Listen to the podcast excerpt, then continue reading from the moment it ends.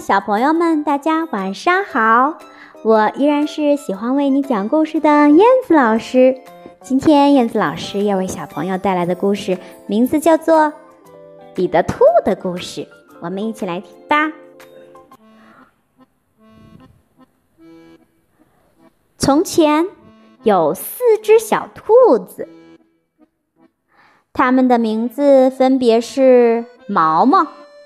跳跳，还有白尾和彼得，他们和妈妈一起住在一个沙堤上。那儿啊，有一棵很大很大的冷杉树，他们的家就在树底下。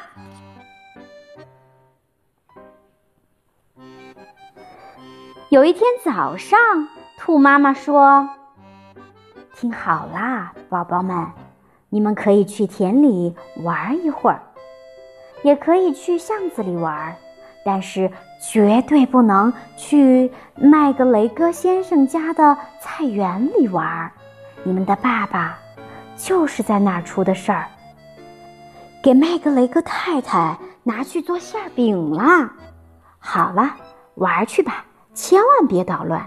我出去一下啊。然后，兔妈妈拿着伞，提着篮子去买面包。她买了一条黑面包和五个带葡萄干的圆面包。毛毛、跳跳、白尾都很乖，他们呀就顺着小路摘黑莓去了。彼得兔是个淘气鬼。他一口气跑到了麦格雷戈先生家菜园的大门口，而且从下面钻了进去。天哪，他从下面钻了进去。进去之后，彼得先吃了莴苣，接着吃了四季豆，然后又吃了萝卜。这时他觉得有点恶心，他想呃去找点儿呃欧芹吃。可是绕过一架黄瓜后，他迎面碰上了麦格雷戈先生，麦格雷戈先生当时正蹲在地上摘卷心菜呢。于是他立即跳起来追彼得，同时挥舞着耙子，大喊：“站住，小偷！”彼得呀，吓坏了，一时想不起大门在哪里了，只好满园子乱跑。他在卷心菜里，嗯，跑掉了一只鞋子，然后又在土豆地里跑掉了另外一只鞋子。跑掉之后啊，彼得开始用四条腿跑，呃，所以啊，跑的就更快了。眼看就要逃脱了，倒霉的是，他一头栽进了醋栗网里。夹克衫上的纽扣还给挂住了，那是一件蓝色的夹克，钉着黄铜纽扣，还新着呢。彼得呀，觉得自己这下完蛋了，他就不再挣扎了。嗯，可是眼泪忍不住的往下掉。啊！你有点害怕吗？我们看看接下来会发生什么事情呢？可是。几只友好的麻雀听到了他的抽泣声，激动地飞了过来，劝他赶紧用劲儿往外挣脱。麻雀来帮助他来了。这个时候，麦格雷格先生拿着一个筛子追了过来，准备用筛子把彼得的呃呃那个呃头给给给他罩住。好在彼得呀，啊，及时挣脱了这个醋栗网，逃了出来，只是把外套落在了后边。彼得冲进了工具房，跳进了一个烧水壶。要不是里面有水，藏在里面倒是蛮舒服的。他就藏到了这个水壶里面。麦格雷格先生认定彼得就躲在工具房的某个。花盆下面，于是他把花盆一个一个翻过来。就在这个时候，彼得打了一个喷嚏，啊啊啊啊！而且，麦格雷格先生立即冲了过来。麦格雷格先生想一脚踩住彼得，不过彼得及时跳出了窗外，同时打翻了三盆植物。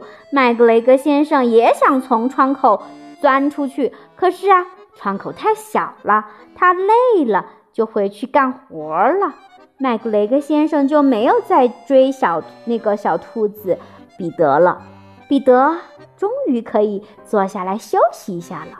他呀，跑得气喘吁吁的，吓得浑身发抖，也不知道往哪儿去才好。而且刚才躲在烧水壶里面，把身上都弄湿了。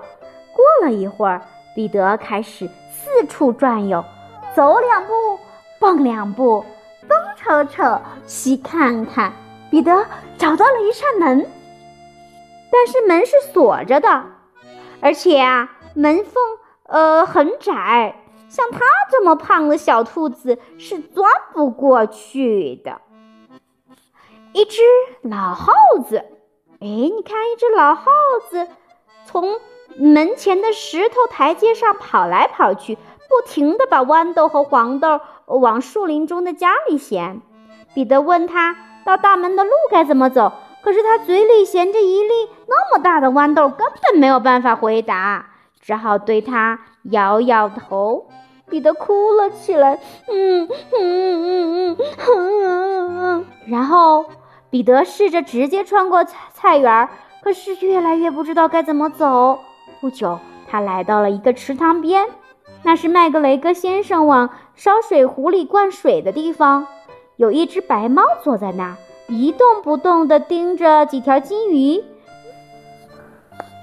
只剩尾巴时不时地摆动一下，表明它是个活物。彼得认为最好赶紧走开，别跟他说话。他呀，听表哥本杰明说起过猫。彼得转身向工具房走去，可是突然的，他听到了离自己很近的地方有锄地的声音，咔嚓咔嚓咔嚓咔嚓。哎，彼得赶紧跑进了灌木丛里，但是什么事也没有发生。于是他很快又跑了出来，爬上了一辆手推车，从上往下看，一眼就看到了麦格雷格先生。麦格雷格先生正背对着彼得除洋葱地，越过他就到大门啦。彼得跳下了手推车，沿着。呃，后面的一条笔直的小道拼命地跑起来。麦格雷格先生在拐角处看见了他，但彼得不在乎。他从大门下面钻了出去，平安的来到了菜园外面的树林里，终于逃出来了。麦格雷格先生把彼得的小夹克和鞋子挂起来，当做稻草人吓唬八哥。彼得一直头也不回的就跑到了大杉树下面的家里，啊，他终于回来了。他呀累坏了，一头扑在兔兔子洞里柔软的沙地上，闭上了眼睛。这个时候啊，妈妈正忙着做饭呢。她纳闷儿，彼得怎么把衣服弄丢了呢？过去半个月来，这是他第二次弄丢了外套和鞋子。嗯，对不起，我不得不告诉你们，那天晚上彼得他有点不舒服。妈妈打发彼得上床休息，又沏了一些柑橘茶让他服了一剂。哦，睡觉时要喝满满大汤匙哦，妈妈说。而毛毛、跳跳还有白尾晚餐时。